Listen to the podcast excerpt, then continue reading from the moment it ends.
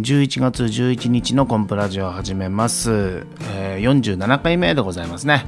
えー、しかしあれですねこのパソコンそしてミキサー等の電源をですねこう入れて確認してたんですけどミキサーの電源が入らなくってああそうかコンセント差し入ってなかったんだと思ってこのコンセント見ましたけどまあすごい数ですねコンセントね。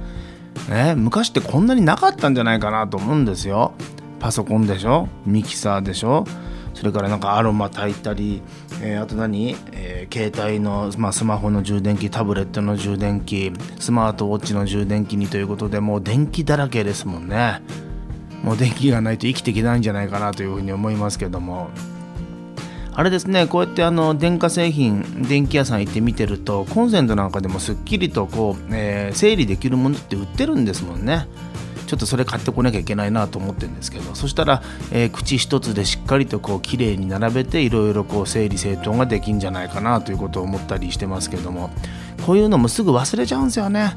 このその瞬間にパッと思いついても別のことが起こるともう全部記憶から消えてしまうっていうこのいわゆる記憶の消失イリュージョンこういうことがよく起こるこれね年齢のせいなのかなと思うけど実はそうじゃないと思うんですよね。なんかあるとすぐ年齢のせいにする人いますけど多分違うんじゃないか。いや確かにね昔に比べると若干そういう意味でのこの記憶が出てこない名前が出てこない名称が出てこないこんな現象ってのは起こりますけど結構意識しておくとできるんじゃないかなと思うんですよ。例えば記憶が出てこないんだったらメモするとかね。えー、まあ、メモしたことも忘れるっていうのはどうしようもならない状況ですけどもそういうカバーするっていうのは十分に、えー、努力でできるんじゃないかなと思うんですけども、えー、そういう言い訳をせずに一生懸命努力しながらやりたいなと思うんですよね。それで調べてみるとそのメモアプリみたいなものもいろいろありますもんね。うん、今コンプが使ってるのはこれ何て読むんですかね？ワンダーリストって読むのかな？アプリですけども。えー、タブレットでもスマホでもパソコンでもいつからいつでもどこでもこう、えー、メモができると、まあ、リストにできるわけですよね。で思いついたらすぐそのリストに、えー、メモをしてでそのまま1個ずつ終わったらチェックを消していくというそういうことをやってるんですけども、うん、まあ調子のいい時はもうメモも一生懸命するわけですよ。で一生懸命上から順に消していくんですけども。なんかこの1個なんか歯車がずれるとメモすることも忘れるという忘れてないんですよね。メモするのもんなんかこうためらってしまって結局そのままになるってことがあってね。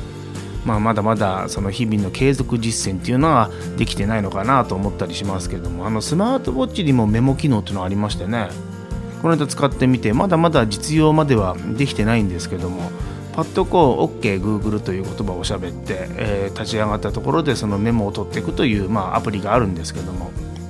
いやそうこの OK ぐるぐるもね、えー、まあうちの娘に言わせると OK ぐるぐるって言ってましたけど、まあ、それは置いときまして OK グーグル。あのラジオでこうやって喋ってるじゃないですかこの言葉を。この間あの、まあ、自分のどんな喋りしてたかなっていうのと車の中で聞きながら、えー、運転してましたらちょうどこの OKGoogle のところでスマートウォッチがいちいち反応してスマートフォンもいちいち反応するっていう、えー、皆さん自分の声で OKGoogle あまり、録音どこでもしとかない方がいいですよ。急になんか変なところで変な反応をしますからね。もうびっくりしました急に音も止まるしね、えー、まあ、そんなことがありました。えー、このコンプラジオはですね相変わらず好き勝手喋ってるんですけども、まあ、先週1週間何があったかなと振り返ってみますとやっぱり大きかったのはあれですね。うん西川金銭先生の書道展、まあ、45周年ということですごいですよね。45周年ですからね、えー、あの文化ホールで、作品展があって、まあ、そこちらにはコンプレッサーさんも作品を出品させていただいて一時期ね書にはまって一生懸命書いた時期もあったんですけども、えー、やめてないですよ。やめたと言ったらなんか終わったみたいですけどちょっと今休憩中でえ字が綺麗になりたいと思ってペン字も始めてたんですけど、まあ、今休憩中でやめたとは言いません。休憩中なんですけども。いいですね休憩中って言葉。えちょっと今休んでるだけでまた必ず今度やるんだっていうその思いね、えいつかあのあれですよねなんか油絵とかね本当は描いてみたいんですけどもねあれまたハードル高いもんな道具揃えて。えー、失礼をしてということになりますからね、まあ、そう思うと書の方がまだまだやりやすいんでしょうけど。で書もできないからじゃあボールペンでペン字だと思ってやってたんですけど、まあ、それも休憩中という、えうん。まあまあまあ、えー、その西川金泉先生の作品展に出品させていただいたのは和の会という会があって、まあ、これはあの西川先生の周りで、えー、を中心に、まあ、集められたメンバーって言えばいいんですかね集められたってのはまた違うな、うん。まあ、異業種合流のような形と言えばいいんですかね。45人いましてホテルさんだとか新聞社さんだとか、えー、コンプレッサーさん、まあ、当時ねデパートマンでしたからデパートマンの時からのお付き合いですからね。デパートマンとしてのお付き合いで。今はもうマジシャンとしてのお付き合い。こういうのありがたいですよね。サラリーマン辞めてもお付き合いが全く変わらないっていうこの先生の姿勢になんかまあ感謝だしなるほどなこういうふうにすべきだよなといういろんな学びもありますしねありがたいなと思いますけども。えー、その和の会でも何か作品をそれぞれ出品しようということで別にこれ書に決まりがなくてコンプレッサーさんはですね、えー、作品でマジックというのをやったんですよ。45周年記念作品。記念のマジック作品って言えばいいんですかね。こうやって古典うん、書作品をこう見ながらうろうろしてるとそのコンプレッサーさんの作品があるわけですよ。そこに額が1個あってえー、コンプレッサーさんのイラストと写真がある。で、えー、そこにセリフがいくつか書いてあってそのセリフを読んでいくとマジックになってるという45周年の45という数字とそれからコンプレッサーさんの年齢42という年齢をこううまく掛け合わせることで、えー、楽しめる、まあ、数理マジック数学のマジックですね。こういう作品を出品しまして。えー、どれぐらいの方が楽しんでくれたのかなと思ってたんですけどたまたまこのパーティーで同じ席になった、えー、まあ、女性の方から「ああコンプレッサーさんやりましたあのマジックやってみました。ちゃんと45になってびっくりしました」っていう感想をいただいたんでああなんか良かったなと思ってね。うん。いやあのーまあまあその個展の開催記念パーティーというのがニューオータニさんでありましてねそこでの話なんですけども、えー、まあここではね和太鼓奏者の吉成隆一さんとそれからシンセサイザーの滝沢拓さんの演奏もあってでコンプレッサーさんのステージショーもありそれから先生の書それから、えー、絵ですよね。大きな屏風に絵を描いて、えー、ある方が絵を描いて先生が書を入れて仕上げるという、まあ、ライブパフォーマンスもあってなかなかエンターテインメントな、えー、パーティーだったんじゃないかなというふうに思いますけれどもね。うん、いやー何にしてもねやっぱり45年続けるということの凄さですよね。もう書の世界のことは分かりませんよそれが先生がどういうお立場でどういうレベルなのかっていうのはそう簡単に測れるものではないしまた分かるわけはないとは思うんですよ。自分は世界が違いますからね。それでもやっぱり45年続けてきたというこの実績歴史。そして、えー、あれだけ多くの方を巻き込んでるというこの事実、まあ、市長さんであったりね。え代議士の先生であったりいろいろ来ておられるわけでねいろんな、えー、方面からいろんなジャンルの方がその会場に行きそして、えパーティーに参加されている。これも一つの歩んできた実績でしょうしそして何よりも感動したのはその打ち合わせの席ですよ。そのパーティーそれから、え、個展を開催する打ち合わせで和の会のメンバーが呼ばれそこで話していた時の内容が45周年の話のはずが50周年の話を永遠にし続けるという先生のバイタリティ。ああやっぱすげえ人ってのはこういうもんなんだなと思ってね。うん。まあ終始笑顔を忘れない先生でいつもニコニコニコニコしてるんですよ。お酒飲みながらでも。あのパーティーの時なんかでも切り返しの言葉なんかでもなかなかすごい芸人さんみたいだなと思ってね。もうユーモアたっぷりなんですよね。そこがまた皆さんに愛されてる一つの理由なのかなと思ったり。あのパーティーの席で「はあ先生素敵なお着物ですね」ってどっかのその来賓の方に言われた時に「あらそうこっち持ってちょっと引っ張ってみてあら」って回るからっていうそういうことをパッと切り返す70歳の ねえすごい女性だなと思ってね。うん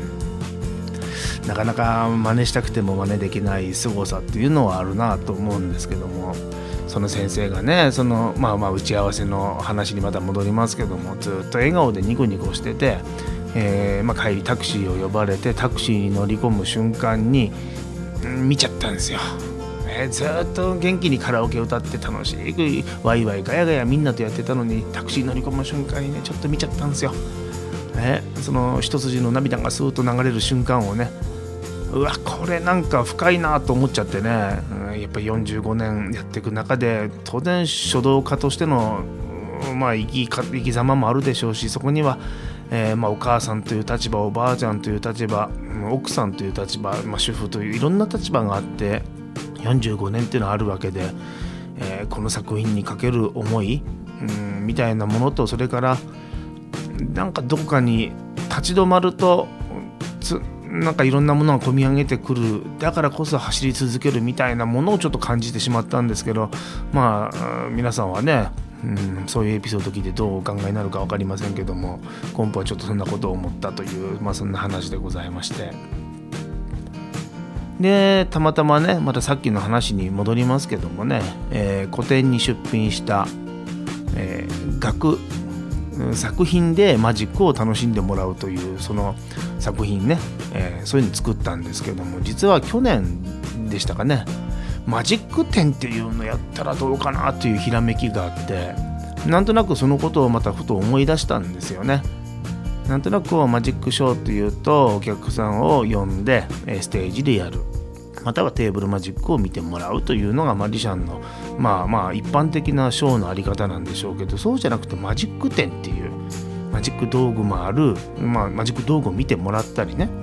で見ることでああやっぱりこれ何もないのに不思議だなというものを体感してもらったり。それから、えー、そういう学物でこういろんな展示があってその展示を見るとそこで不思議が感じられるものがこういっぱいあったり。でそういうのをそのどっかのギャラリーでやってあの日替わりでステージショーをやったりテーブルマジックをやったり子供向けのマジック教室をやったりと。このようななんかマジック展みたいなものがやれたらいいなというひらめきを、えー、この先生の個展を通じてまたもう一度思い出したんですけども。まあやるとしたら10周年ですかね。10周年は、えー、今年8年目ですから9年10年、えー、再来年ですかね。再来年の10周年あたりでもしかしたら現実的に、え、できるのかなと思ったりしてますけども。うん、まあ来年は来年でねまた一つ、えー、砺波市の方でライブをやることが決まってまして日ももう決まったんですよ。10月まだ言えませんけども言ってもいいのかな？29日でしたかね。日曜日。え、ここでですね、コンプレッサー、えー、マジックフェスティバル手品祭りこれを開催したいなと思ってます。これも昔こういうのやりたいなと思った一つの思いがあってそれは何かというとまあ、マジック愛好家の方も世の中たくさんいらっしゃるわけで富山県内にはたくさんのサークルもあるんですよね。そういうサークルの皆さんにも声をかけて大きな一つのマジックフェスティバルというのをやりたいと、まあ、ただしえ見ていただくお客さんはね一般の方に来ていただきたいんですよね。マジシャンばっかりが集まるわけじゃなくてね、うん、でせっかくなんで富山のマジック、うん、団体それから石川のマジック団体そして、え、福井のマジック団体の皆さんにも集まってもらった、え、コンプレッサーマジックフェスティバル。これを来年の10月に開催いたします。これもうすでに動き始めてましてえ、来年に入ったら、まあ、少しずつ具体的に皆さんにお知らせをしていきたいなというふうに思っております。こういう目標が一つあるとねえー、西川先生の45周年を通じて50周年の思いを語るみたいなもんでなんか一つ目標があるとそこまで楽しいですもんね。こういう目標がないとなんか日々、面倒だとかだやいなとかそんなところには気持ちがいってしまうわけで。どっか遠くの方に一つ目標を持つことで、え、そこまでの過程が楽しくなるっていう。そしてその目標が迫ってきたら目標の日が迫ってきたらまたさらに次の目標を睨みながら動いていくとずっと楽しさっていうのは継続されるんじゃないかなというふうに思ったりするんですけども皆さんはいかがですかね？この後秋が終わって冬に入ると富山県はまあ雪がいっぱい降って寒くなってまたうちにうちにこもりがちですけどもまあね体の方はうちにこもってもいいんですけど心の方はずっとこう開放的に、えー、まあ、春来年目指してまた明るく頑張っていきたいなというふうに思うわけでございます。ということで、えー、この、うん、今週のコンプラジオも、え、毎週金曜日公開と言いながらちょっと遅れての公開になりますけども、えまた次回も元気にお会いしましょう。お相手はマジシャンのコンプレッサーでした。コンプラジオ